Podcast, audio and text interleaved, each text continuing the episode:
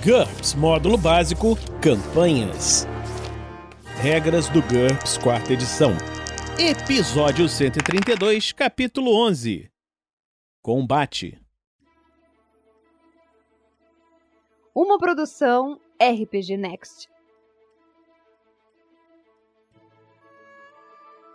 Fala galera, bem-vindos a mais um Regras do GURPS quarta edição. Estamos hoje aqui, mais uma vez, eu e o Heitor, lá do Bar da Barda. Fala Heitor, tudo bem? Opa, tudo certo, Vinícius. É um prazer estar aqui de novo. Tudo Show, tudo tranquilo. Então vamos lá, a gente agora está entrando num novo capítulo, o capítulo 11, que é o capítulo de combate. O combate no GURPS é um sistema bem interessante que pode ser utilizado de várias formas. Então o livro começa assim.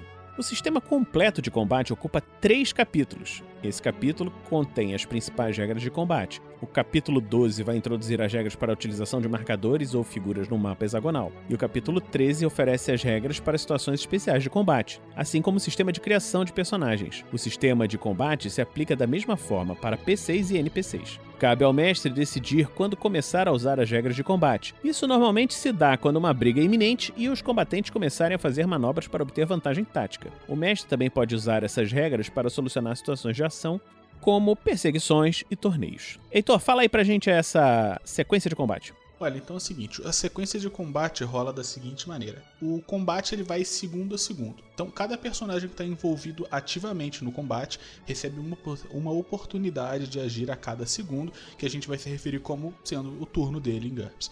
Após todos terem agido no seu turno, um segundo terá se passado. É, o mestre não tem que é, se restringir a esse padrão de tempo de um segundo especificamente, é só uma maneira de dividir a batalha em blocos é, gerenciáveis, né, para todo mundo ter a oportunidade de fazer tudo a todo momento. Ele deve se sentir livre para abolir o combate sempre que achar conveniente e resumi-lo quando as ações não combativas levam a mais lutas. Então imagina que você está num tiroteio no qual os combatentes pulam de um telhado em telhado, vão perseguindo uns aos outros por escadinhas de incêndio e tal. O mestre pode conduzir essa situação com descrições e testes de destreza, por exemplo, ou de perícias que nem salto, outras desse tipo, intercalando com alguns segundos de combate sempre que achar que seu oponente tem uma chance de acertar um ao outro. Isso aí é importante porque o que, que acontece? Se você fizer toda essa situação, essa perseguição, essas coisas todas, no combate vai demorar demais. E não faz sentido. Entendeu? Então você intercala alguns turnos de combate com alguns turnos sem combate. Então é, é uma forma do mestre gerenciar o tempo pro, pro combate ficar mais fluido, né? Até porque o, o, combate no GURPS ele é diferente de outros sistemas tipo D&D, apesar de né, ser a mesma regra de turno, aquela coisa toda, mas ele é extremamente mais dinâmico, né? Porque no GURPS, beleza, cada turno é um segundo, no D&D são seis. Uhum. É, é, então a, a, estrutura do GURPS, por ser muito mais simulacionista, né? Ele é muito menos é, cada um por si, que nem é no D&D, por exemplo se você putz, for calcular cada movimento, cada pulo, cada coisa, a gente viu inclusive nos últimos episódios aquelas regras de salto de tipo, beleza, quanto o cara realmente consegue ir, o que, que ele tem que gastar do turno, pro cara, tipo, naquela descrição ali de pular de um telhado pro outro, vai uns quatro turnos pelo menos. Pois é, aí você pensa, será que vale a pena fazer isso aí avançado, pode ser que tenha determinados momentos que isso seja muito importante e vale a pena. E outros uhum. momentos que não seja. Então vai caber ao mestre decidir qual regra que eu vou usar em qual momento. Eu fiz muito isso quando eu comecei com o pessoal no, no GURPS, né? Principalmente o, o pessoal que nunca jogou, né? O Rafael, o Fernando. Porque eu tive que simplificar bastante as regras, entendeu? Não usei todos os modificadores, não usei uma opção de coisa que eu podia usar para ficar mais simples. Porque se você, como mestre, você joga direto na cara do jogador, ah, modificador disso, modificador daquilo, faz isso, faz aquilo, a regra não sei o que, o cara fica. não gosta do sistema, entendeu? Mas em compensação, você pega o personagem, vai, vai cuidando dele desde o início, conversa com o jogador e tal, e daqui a pouco chega igual o Heitor, que já tá pegando o modificador de não sei o que, e mais teste de não sei o que lá, e vai fazendo o personagem ficar mais versátil, né? Essa versatilidade que se cria quando a pessoa conhece o sistema. Então vamos continuar aqui. Os personagens ativos. Um personagem ativo está envolvido em um combate e é capaz de realizar ações. Um personagem que fica inconsciente, que estiver dormindo, etc., não está ativo. Contudo, um personagem que escolhe não fazer nada ainda está ativo fazer nada é uma manobra de combate válida. Nós vamos ver isso daqui a pouquinho quando falarmos das manobras de combate. O personagem inativo, que não está ativo, é aquele que está fora do combate. Ele está inconsciente, ele está incapaz de responder a qualquer coisa. É, é, o personagem que ele não pode fazer nada nem se ele quiser fazer. Porque ele querer não fazer nada, ele está fazendo o que ele quer. Exatamente. Ele não tem mais, não tem mais escolha. Então vamos lá, sequência de turnos. A sequência de turnos é a ordem na qual os personagens ativos conduzem suas ações. Ela é definida no início do combate e não se altera durante ele.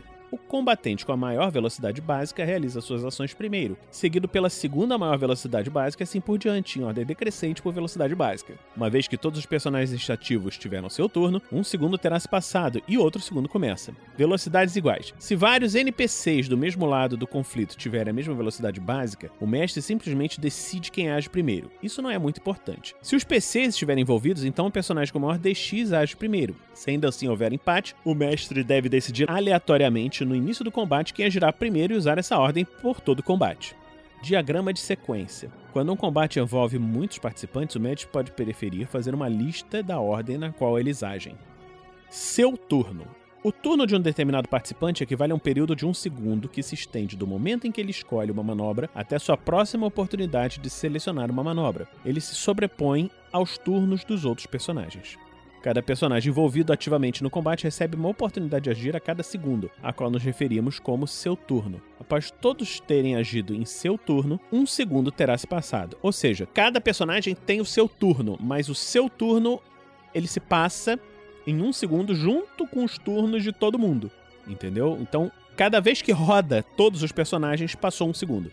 Então, a gente vai continuar essa explicação de turnos e manobras e coisas assim nos próximos episódios. Esse foi o primeiro episódio, só uma introduçãozinha rápida do sistema de combate, e no próximo a gente vai entrar nas manobras. Se você gosta desse projeto, você pode nos apoiar em picpay.me barra rpgnext ou em www.rpgnext.com.br.